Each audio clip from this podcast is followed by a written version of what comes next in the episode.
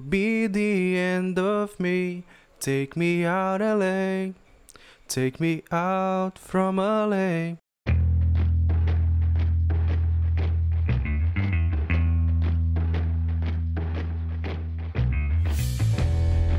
Olá, seja muito bem-vindo ou muito bem-vinda a mais um podcast Decifrando o Cinema.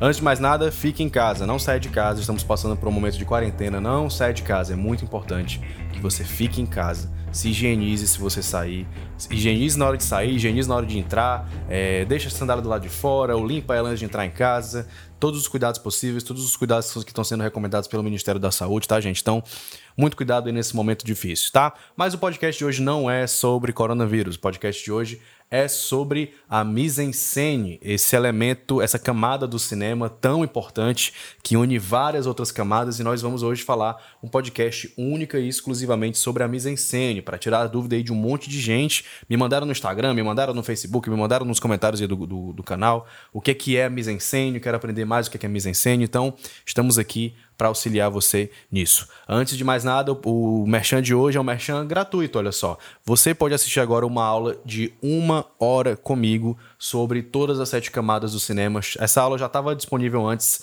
tinha saído do ar, agora ela voltou atualizada, que é a como estudar cinema sozinho, o passo a passo para decifrar as sete camadas de todo o filme. O link para você se inscrever para essa aula está aqui na descrição. Clica, nome e e-mail, na mesma hora vai aparecer a aula para você assistir tá? E também, caso você ainda não esteja inscrito ou inscrita no nosso canal do Telegram para receber todas as notificações, todas as atualizações do canal, clica aqui embaixo, também tem um link do canal do Telegram, tá? Então aqui embaixo tem dois links, o canal do Telegram e também o, a aula gratuita de como estudar cinema sozinho, tá bom? Sem mais delongas, vamos direto ao assunto, tá bom?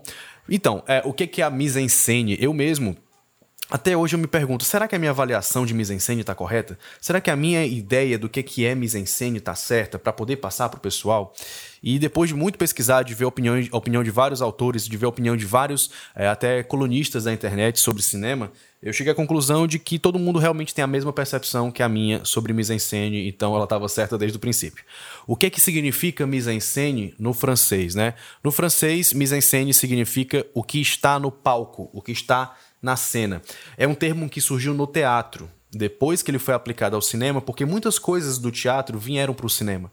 Né? Ah, eu sempre falei que o Georges Méliès foi o pai do cinema, foi ele que trouxe elementos do, do teatro para o cinema, como direção de arte, como interpretação, como a ficção, o roteiro, é, os atores, iluminação, é, cenografia, figurino, tudo isso eu pensava que tinha sido Méliès, mas não, foi a Alice Guy Blaché. Ela foi também uma, ela também era, era francesa, né? O cinema nasceu na França de fato, e ela fez tudo isso antes do Méliès e ela fez até melhor do que o Méliès em vários momentos. Só que o Méliès, por ser homem, por ter tido uma divulgação mais expressiva, por ter tido mais espaço, justamente por ser homem, acabou sendo conhecido como o pai do cinema. Mas Alice Guy Blaché foi que fez tudo. Eu descobri isso recentemente por conta de alunos do meu curso Decifrando Cinema. Alunas, alunas do meu curso Decifrando Cinema falaram: ah, por que você não colocou a Alice Guy Blaché aí na, na, na, aula de história do cinema. Eu, quem é Alice Guy Blaché? Fui pesquisar e, de fato, você pesquisa sobre a história do cinema, não aparece ela. Aparece os irmãos Lumière, aparece o D.W. Griffith, aparece o Georges Méliès, aparece o Edwin S. Porter, aparecem os teóricos da União Soviética, mas não aparece a Alice Guy Blaché, o que é muito doido, né? Porque era para aparecer. Ela foi uma pioneira e fez história que ficou foi silenciada, foi calada. Mas enfim, só um, um parêntese aí, um disclaimer pelo meu erro lá no curso. Então, o, a, o termo mise-en-scène veio do, veio do teatro e significa o que está em cena. Mas, Bruno, o que que está em cena? É, a mise-en-scène pode ser resumida como a união de vários elementos do cinema, como direção de arte, incluindo cenário e figurino e maquiagem, certo? E também inclui o posicionamento dos atores, ou seja, a interpretação dos atores, a forma como eles se expressam naquele espaço é muito importante. A fotografia também, porque dependendo de como a cena é enquadrada, isso influencia na mise-en-scène, influencia em como esses elementos estão sendo mostrados e, consequentemente, influencia em como a, a, a, a mensagem que o filme quer passar, se ela vai conseguir transmitir essa mensagem ou não para o público, certo? Isso também inclui a iluminação, ou seja, também mais um elemento de fotografia. Porque se você mudar a forma como determinado objeto, ou personagem, ou cenário, ou figurino é iluminado, você muda a composição da cena e, consequentemente, você muda a forma como o público vai absorver aquilo e, consequentemente, você muda a mise-en-scène. A mise-en-scène não é um elemento muito comum de é, set de gravação, em que o diretor fala, ah, vamos, agora vamos compor a mise-en-scène. Não, é um conjunto de é, cada elemento, né? A direção de arte faz o seu trabalho, a direção de fotografia faz o seu trabalho, a, o figurino, o cenário, os atores têm o seu trabalho, o diretor tem o seu trabalho com os atores de posicionamento, o diretor tem o seu trabalho com o diretor de fotografia na hora de escolher os melhores enquadramentos para poder enquadrar determinada cena. Então, o conjunto de tudo isso vai resultar na mise-en-scène. De uma forma bem geral, eu poderia até dizer, não afirmo isso com 100% de certeza, mas pode-se dizer, se você quiser interpretar dessa forma, se você quiser enxergar dessa forma, que a mise-en-scène é o resultado da visão visual estética do diretor. Tá? Porque eu, eu, digo isso porque ainda inclui aí montagem, inclui direção de som, inclui roteiro, que são elementos que não são visuais, né? São elementos mais uh, uh, sensitivos, digamos assim, mais perceptivos, mais. Uh, que não estão necessariamente ligados com o visual, são elementos extravisuais, digamos assim. Então eu não posso dizer que é, a visão do diretor está aplicada somente a essas, mas no quesito visual, a mise-en-scène pode-se dizer que é a forma visual que o diretor pensou a composição do filme, porque a composição também inclui a montagem, inclui inclui a direção de som, inclui todos esses outros elementos, o roteiro também, e como que. É porque, na verdade, assim, o que eu sempre digo nas, nas aulas lá do curso, o que eu sempre digo, eu tô botando meu celular no silencioso, tá pra não apitar? Mas, Bruno, então como é que eu avalio a mise-en-scène de um filme? Como é que eu percebo isso? O que é que, o que, é que, o que, é que eu posso olhar para um filme e identificar essa mise-en-scène? É, é, isso varia muito de cada filme, porque tem filmes que eles se preocupam excessivamente com a mise-en-scène, onde cada elemento visual, cada elemento estético, é, seja a, a, forma como o ator é enquadrado, a forma como a expressão corporal dele está sendo iluminada por aquela fotografia, tudo isso varia de filme para filme, varia de proposta para proposta. Uma coisa que eu sempre digo nos meus podcasts, uma coisa que eu sempre digo nas minhas aulas, uma coisa que eu sempre digo nos vídeos do YouTube, em todo canto, é que tudo em um filme possui uma função. Então, uh, qual é essa função? Uh, um filme é, é um, uma obra audiovisual, quase sempre é, é fundamentalmente uma obra narrativa, está contando uma história. Então, a mise-en-scène, a forma como aquela cena está composta, a forma como os personagens estão distribuídos no quadro, a forma como a cena está iluminada, tudo isso é para ajudar a contar aquela história que vem primordialmente do roteiro. Tem até uma discussão na internet recente de que o roteiro é a alma do filme. Uh, eu tem vários filmes que eu adoro, que todos os elementos, todas as outras, camadas são excelentes, que o roteiro tem falhas. Por exemplo, um exemplo bem clássico, De Volta para o Futuro 2. É um filme que tem furos de roteiro no quesito viagem no tempo. Mas a aventura é tão divertida, os personagens são tão bem construídos, a direção de arte do filme é excepcional, os efeitos visuais para a época foi é, fora de série, as ideias, as, as sacadas, a, a, interpretação dos atores, a, a, construção dos personagens do Marty McFly, do Doc Brown, de todos os outros, o relacionamento entre eles é tão incrível que eu vou me ater ao furo de roteiro? Eu não vou me ater ao furo de roteiro, porque, ah, porque aqui se ele fez isso na viagem do tempo, então anula a outra timeline. E. Eu já fiz isso, inclusive, eu, por muito tempo eu julguei o De Volta para o Futuro 2 como um filme fraco, por mais que ele seja excelente em todos os outros aspectos, porque o roteiro dele tinha furos de viagem no tempo o roteiro não é a alma do filme. Eu acho que esse negócio de alma de filme nem existe. Eu acho que é um, foi um papo aí que inventaram, uma pessoa inventou no Twitter aí que eu achei bem bizarro, que eu repudio 100% e demonstra que essa pessoa nunca parou para estudar teoria e linguagem de cinema. Porque quando você entende isso como a mise-en-scène é tão importante quanto, sem uma mise-en-scène bacana, você não consegue transmitir tão bem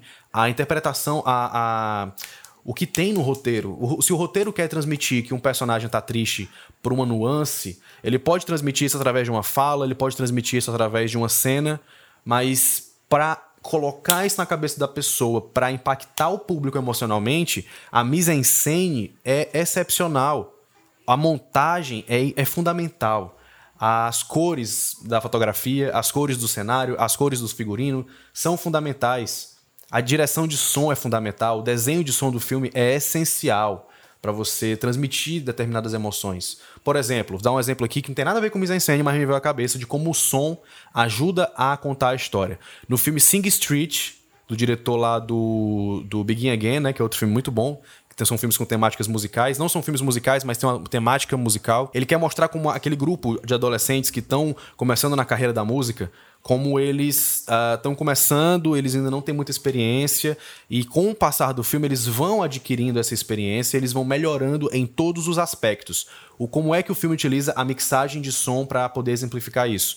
Ele utiliza a qualidade sonora, a estética, a textura do som, digamos assim. Não sei se esse termo é correto, tá? Mix, é, é mixers profissionais me corrijam. Mas ele usa a textura do som para poder mostrar pra gente como eles estão evoluindo. A primeira música deles ela tem um arranjo meio estranho, ela é divertida, ela é legal, mas a qualidade das, das vozes, você vê que eles usaram um microfone de baixa qualidade. É, e, e, isso, o filme faz questão de ser isso. Ele faz questão de que as primeiras músicas dos caras tenham uma qualidade ruim. Lá pro final do filme, é, que a primeira música que eles compõem, que eles gravam, é a.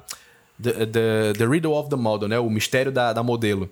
E aí, lá no meio do filme, eles têm outra música, que é o Drive It Like You Stole It. E essa música, Lá no meio do filme, lá pro final, já estão bem avançados, eles já, eles já estão mais, em mais sintonia, eles já estão bem mais alinhados.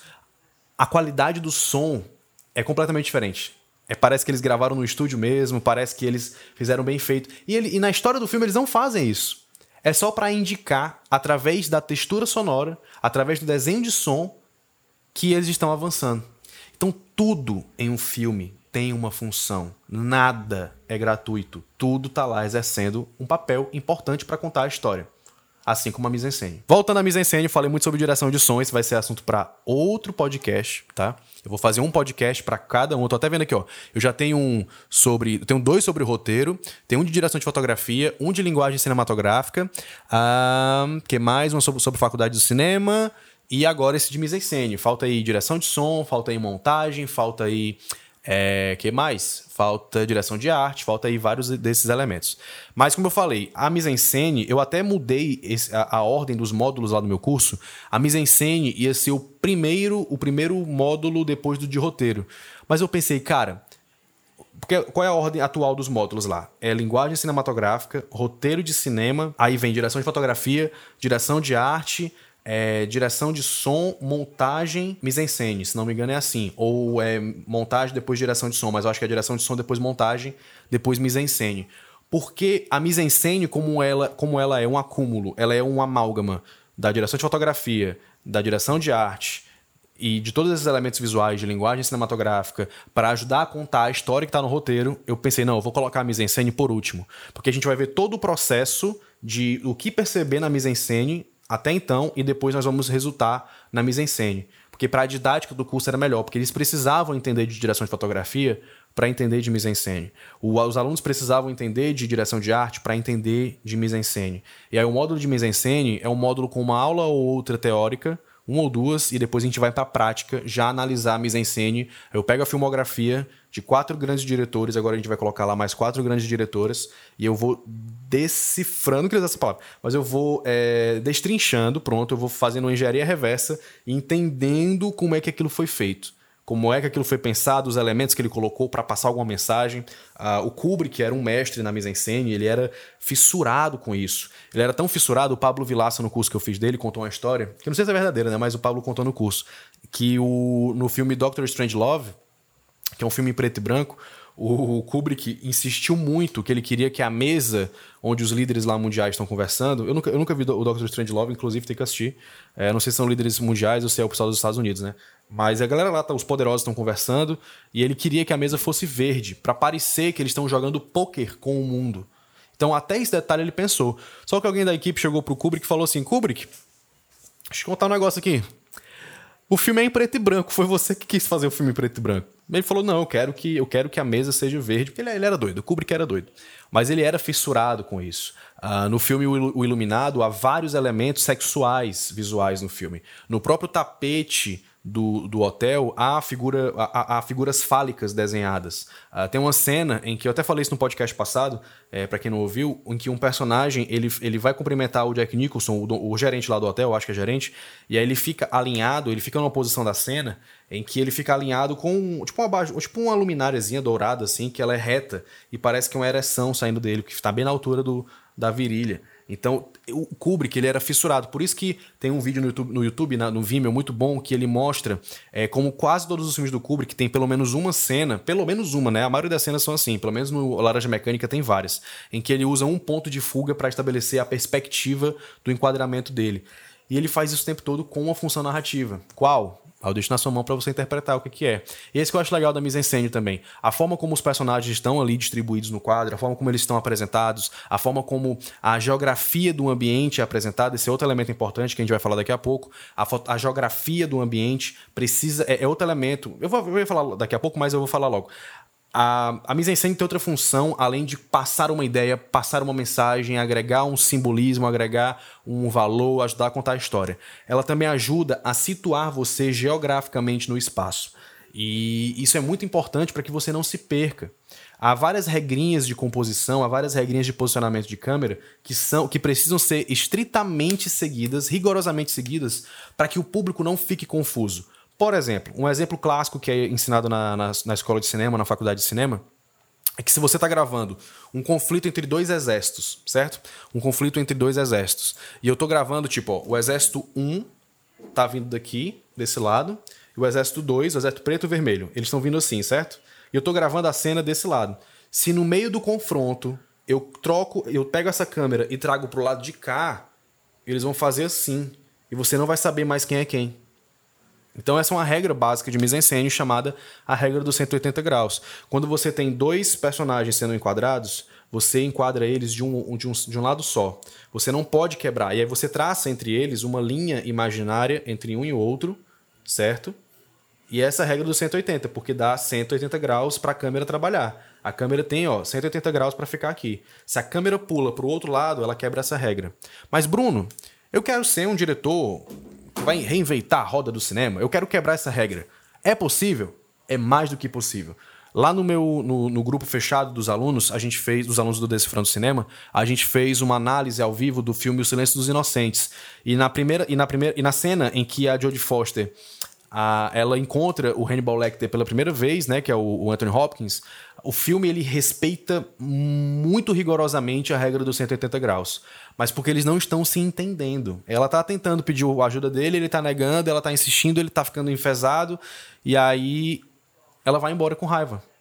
Quando ela vai embora com raiva, essa raiva dela, essa atitude dela de falar: foda-se você, eu vou seguir no meu jogo aqui, eu vou dar o meu jeito de investigar essa parada Aí ele quebra a regra dos 180 graus para indicar para a gente que a situação mudou, que ali houve uma mudança e de fato há. Logo depois ela sai, aí ela é assediada lá de uma forma que eu não vou falar aqui porque é muito nojenta por um outro preso, e aí o Anthony Hopkins, o Hannibal Lecter, se compadece com ela e fala: "Vem cá, vem cá, eu vou ajudar você, procure por isso, isso e isso". Pronto. Ele usou, ele quebrou a regra dos 180 graus para indicar que a situação mudou, para indicar que houve uma mudança na situação. Eu também quebrei essa regra dos 180 graus no meu primeiro curta, o Reverberação, que está aqui no canal. Eu sempre deixo nos links, nos comentários, na descrição dos, dos vídeos aqui do podcast e tudo mais. Aqui embaixo na descrição tem lá o link para você ver o Reverberação. Foi o meu primeiro curta bem produzido. Eu digo que foi o meu primeiro curta porque foi um bem, o primeiro bem produzido mesmo, assim, com equipe, com tudo pensado, tudo, tudo bem direitinho, né? Porque os outros foram, foram testes, foram é, feitos na coxa, assim, feitos de qualquer jeito. Essa é uma das regras da mise-en-scène que precisam ser estritamente seguidas, mas você pode quebrá-las ah, lá vão ter, assim, desde que tenha uma função narrativa. Não quebre, não quebre a regra dos 180 graus por quebrar. Não faça isso, isso não, não faz sentido. É, lembra, tudo tem que ter uma função narrativa. É uma coisa que às vezes eu sinto muito, muito, muito, muito cineastas independentes, cineastas iniciantes fazendo, é, eles, eles fazem coisas porque eles gostam, porque eles acham legal, porque eles acham estiloso, eles acham bacana. E eu, tudo bem, se ele quer seguir esse caminho, certo, beleza.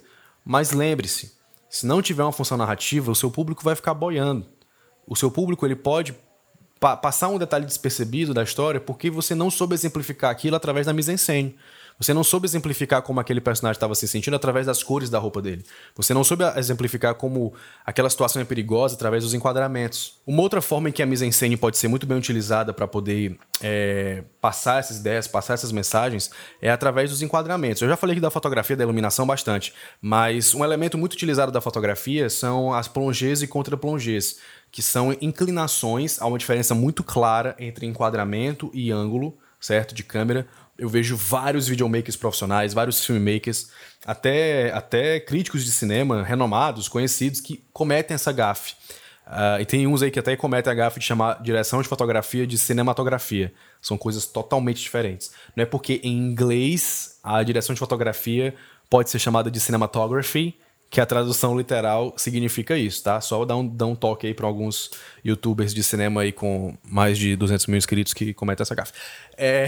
Há uma diferença muito clara entre ângulo e enquadramento. O enquadramento é a relação de distância entre câmera e objeto gravado. Então esse enquadramento que você está me vendo agora, ele seria completamente diferente se minha câmera estivesse 10 metros mais distante de mim.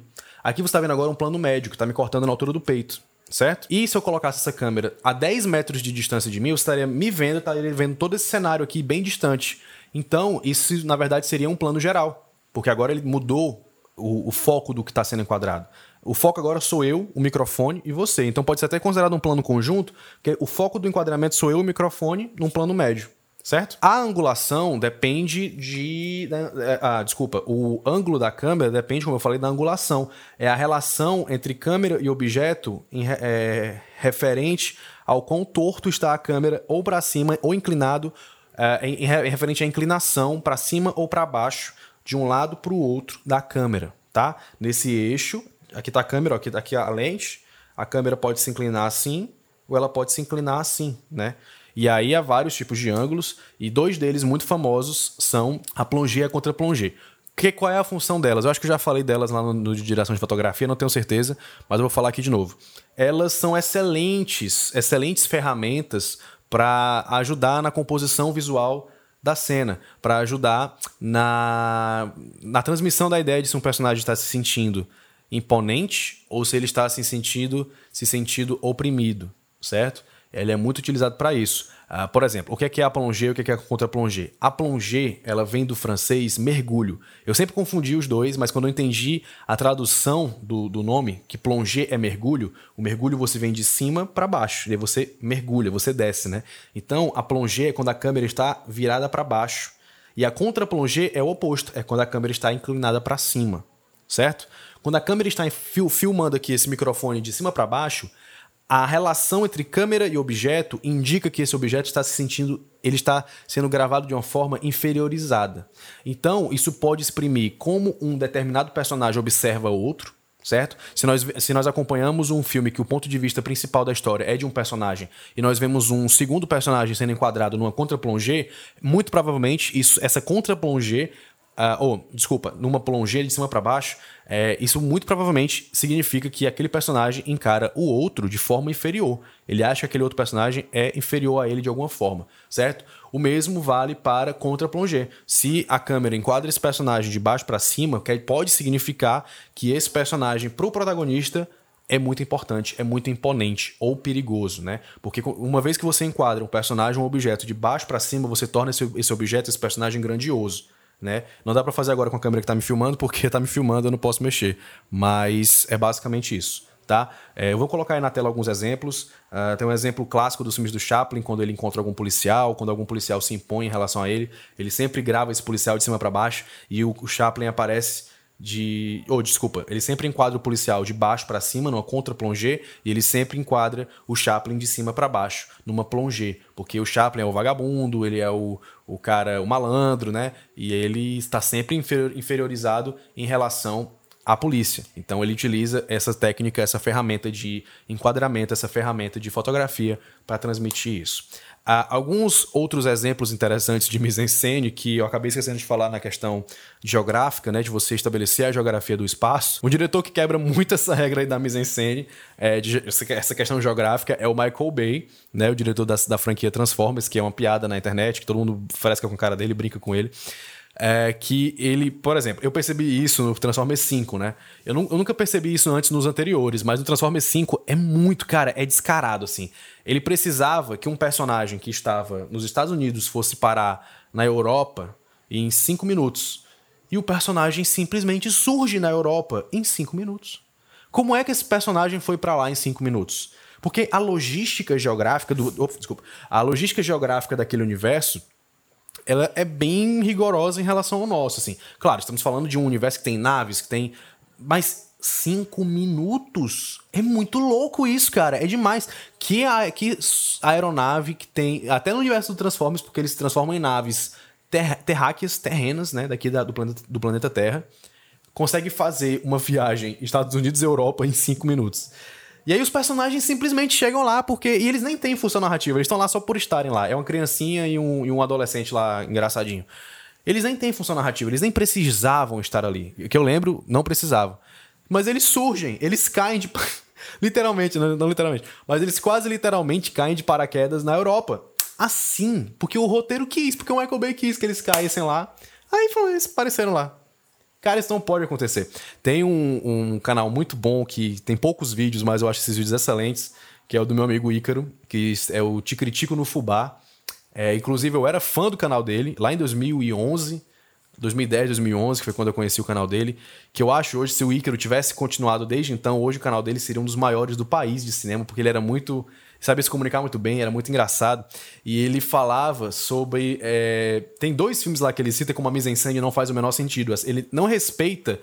É, elementos básicos geográficos do mundo real. Mas, Bruno, estamos falando da ficção. Mas a ficção estabelece que ela segue regras do nosso mundo, ela tem que seguir. Não é porque é uma ficção que ela vai usar e abusar disso. Até por isso que às vezes a gente pensa, eu, pelo menos aqui no Ceará tem muito esse termo de esse filme é muito mentiroso. É mal mentira esse filme, é mentira, muito mentira. Porque ele não respeita as próprias regras que ele cria. Algumas pessoas usavam isso para Harry Potter, mas aí não faz sentido, porque o Harry Potter estabelece bem as regras do universo dele e aplica bem essas regras. Aí vamos falar agora de Jumper, um filme que eu por muito tempo adorei, adorava esse filme, e aí o Ícaro abriu os meus olhos para esse filme. Na época eu tinha 2010, 2011, eu tinha 15 anos. Hoje eu tenho 23, né? E aí o Ícaro abriu os meus olhos para isso, em que ele em que ele Peraí, 10, 2015, 2000. É, eu tinha 15 anos. É, é, tá certo. Caramba, já tem 10 anos, bicho, caralho. Porra, fala. Enfim, aí ele foi falou do jumper. E aí o jumper, é, ele quer que ele estabelece que existem esses jumpers, né? Que são esses seres que se teletransportam para onde eles querem, né?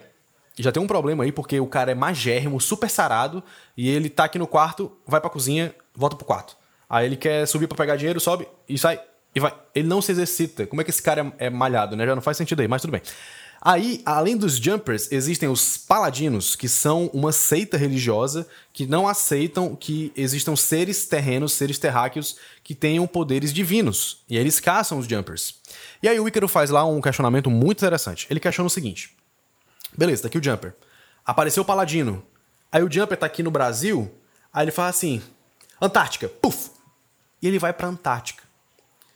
Aí o Paladino tá aqui. Aí ele fala: caralho, meu irmão Paguei três contos para chegar aqui no Brasil, tava lá no Japão. O cara, filho da puta, foi pra Antártica, né? Lá vou eu, né? Não faz o menor sentido. Isso não faz o menor sentido. Um outro filme que ele mencionou lá que eu não assisti, mas a menção dele, eu acredito muito no, Ícaro, confio muito nele.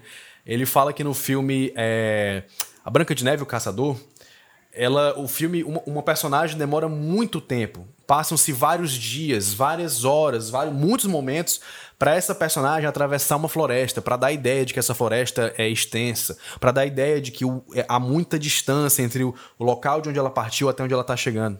E aí, em outra cena, um outro personagem, eu acho que é o caçador, ele precisa cruzar essa floresta em cinco minutos. Aí ele cruza em cinco minutos. Cara, você não pode fazer isso. Tem que tomar cuidado com a construção geográfica do seu filme. Você não pode romper as regras assim o tempo todo.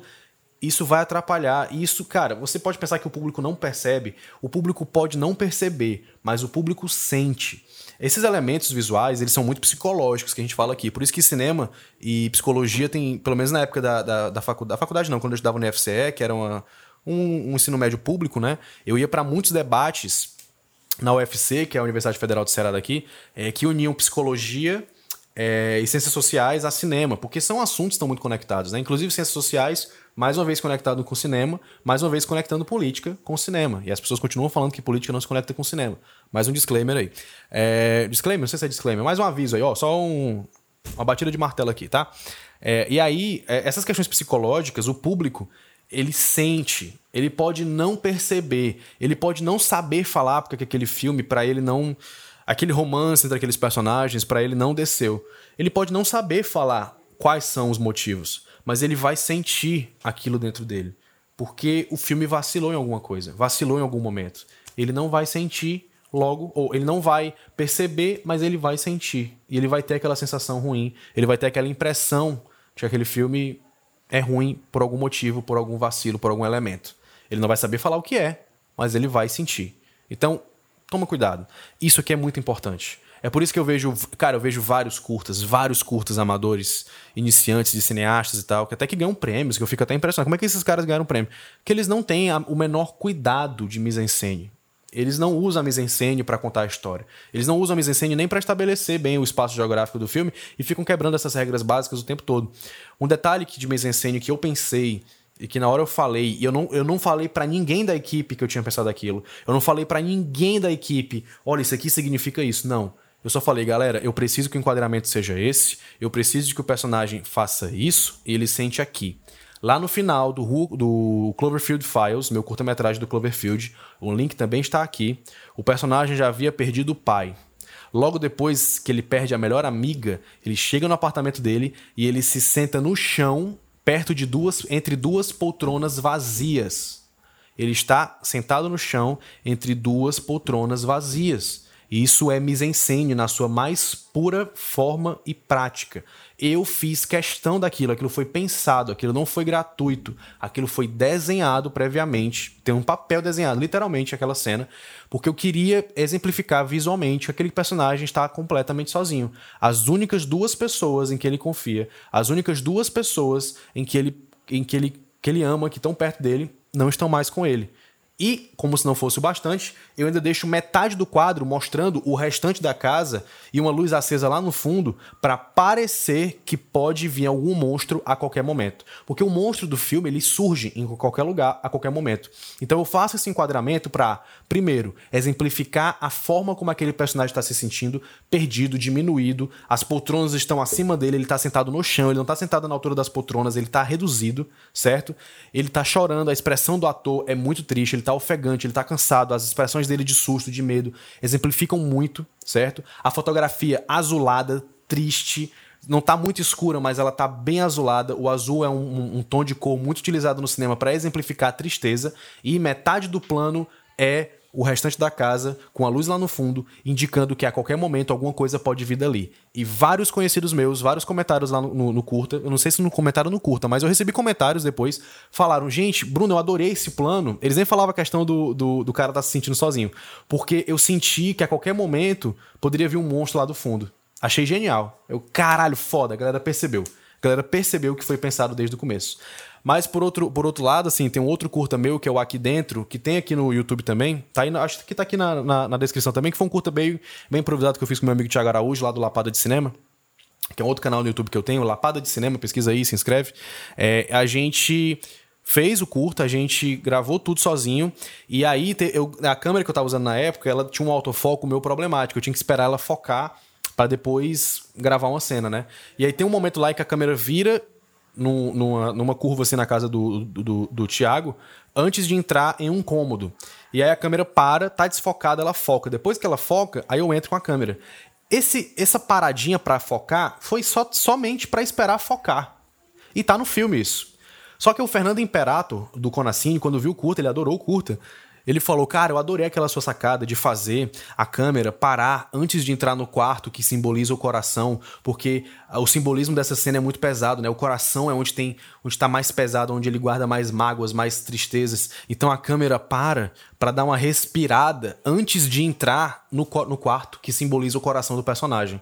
Eu falei: Do caralho, é isso aí mas em momento nenhum eu planejei isso. A câmera parou ali porque eu precisava que ela focasse. O que, é que eu estou tentando falar com isso? Por um lado, eu planejei muito a parada, tá lá, eu passei a minha mensagem, a pessoa pode não ter percebido, mas ela sentiu. E no outro, eu nem pensei em nada, eu nem planejei, foi realmente uma questão técnica de esperar a câmera focar antes de eu entrar no cômodo para poder não gravar desfocado. E a galera interpretou aquilo. O, o, o Imperato interpretou, ele tirou uma interpretação daquilo. para vocês verem como é importante a mise-en-scène. Por mais que eu nem pense, aquilo gera um impacto na pessoa. Aquilo gera um impacto em quem está assistindo. Então é importante você pensar a mise-en-scène por conta disso. Ela vai gerar um impacto em quem está assistindo, você querendo ou não. Tá? Gente, eu já tô aqui há quase 40 minutos falando e eu acho que já tô até prolongando, tirando até. Se eu continuar a partir de agora, que eu não vou parar mais de gravar, então eu vou encerrar por agora. Espero que vocês tenham gostado desse podcast. Eu acho que ficou muito bacana, tá um conteúdo bem bacana sobre mise-en-scène, bem introdutório, e eu acho que já vai virar algumas chaves na cabeça de vocês e vocês vão começar a perceber a mise-en-scène dos filmes que você assiste e dos filmes que você faz, porque tem gente que me assiste aqui que quer fazer filme, que quer fazer cinema, vai mudar a sua percepção? Sim tá? Esse aqui foi o primeiro passo para você fazer isso. Mais uma vez, grupo do Telegram aqui embaixo para você não perder nenhuma notificação, porque o YouTube às vezes não manda. Para você não perder de jeito nenhum, clica no, no, grupo do Telegram, se inscreve e você vai receber as minhas, as minhas notificações. Eu faço enquetes lá com o pessoal, enfim. Eu tô, eu, às vezes eu passo um tempinho sumido, mas eu sempre volto e sempre gero um conteúdo lá só para vocês no grupo do Telegram, tá bom? Mais uma vez, aula gratuita, como estudar cinema sozinho, o passo a passo para você decifrar as sete camadas do cinema, uma, hora, uma aula completa de uma hora falando sobre todas as camadas: linguagem cinematográfica, roteiro, direção de fotografia, direção de arte, direção de som, montagem e mise-en-scène as sete camadas exemplificadas é, bem direitinho, bem explicadinhas e com vários exemplos de vários filmes, tá bom? Gente, muito obrigado mais uma vez. Não esquece de curtir esse podcast se você estiver vendo no YouTube. E se você estiver no Spotify, uh, dá um like aí, favorita, me segue no Spotify, no Anchor, no Apple Podcasts, divulga, compartilha, manda pro seu amigo que gosta de cinema. Mas não é só compartilhar no Face, compartilhar no Twitter, não. Compartilha e fala, galera, esse conteúdo é massa, eu gostei por conta disso, disso e disso. Manda no inbox pro seu amigo que gosta de cinema. Faz isso que você me ajuda assim, de uma forma inacreditável, tá bom? Um forte abraço e vida longa ao cinema.